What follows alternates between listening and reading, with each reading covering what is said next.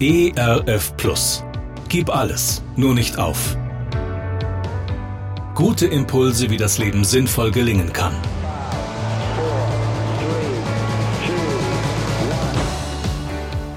Hallo und herzlich willkommen zu Gib alles, nur nicht auf. Mein Name ist Andy Weiß und ich sammle Gedanken, Geschichten und Interviews, die ich gerne mit Ihnen teilen will. Schön, dass Sie da sind. Eines Tages zieht ein Mann ins Altenheim.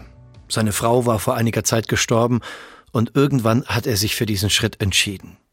Der Taxifahrer bringt ihn und seine Koffer vor das Haus. Als er die Eingangshalle betritt, trifft er auf eine Pflegerin und fragt sie nach seinem Zimmer. Die entschuldigt sich und sagt, er müsse noch einmal kurz warten, denn das Zimmer wird gerade erst für ihn vorbereitet. Als sie nach einiger Zeit wieder auf ihn zukommt, sagt er, ich möchte mich für dieses wunderschöne Zimmer bedanken. Die Pflegerin ist völlig überrascht und sagt, aber Sie waren doch noch gar nicht in Ihrem Zimmer. Sie konnten doch noch gar nicht sehen, ob Ihnen dieses Zimmer wirklich gefällt. Da lächelte der alte Mann und sagt, ich habe mich schon, bevor ich dieses Haus betreten habe, dafür entschieden, dass mir dieses Zimmer gefallen wird. Mich bewegt diese Geschichte. Sie zeigt mir eine ganz neue Möglichkeit auf. Es gibt Dinge, die kann ich verändern in meinem Leben. Die kann ich gestalten. Da liegt es an mir, diese Dinge auch wirklich zu gestalten. Und dann, dann gibt es Dinge, die kann ich nicht verändern.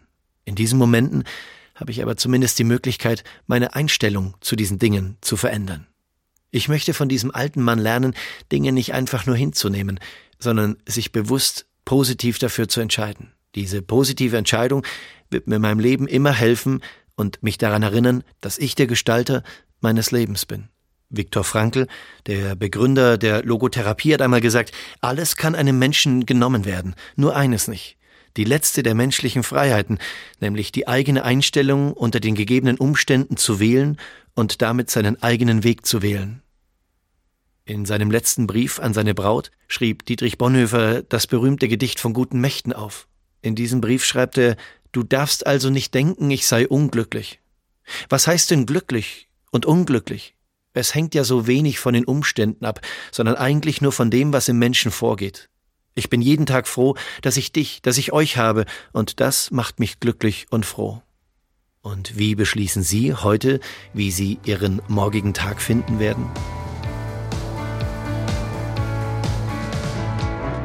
Gerne unterstütze ich Sie auch persönlich, diese Gedanken direkt in Ihrem Alltag umzusetzen. Mehr Infos zu meiner Musik und meinem Beratungsangebot finden Sie unter andi-weiß.de.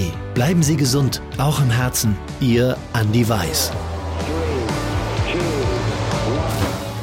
ERF Plus.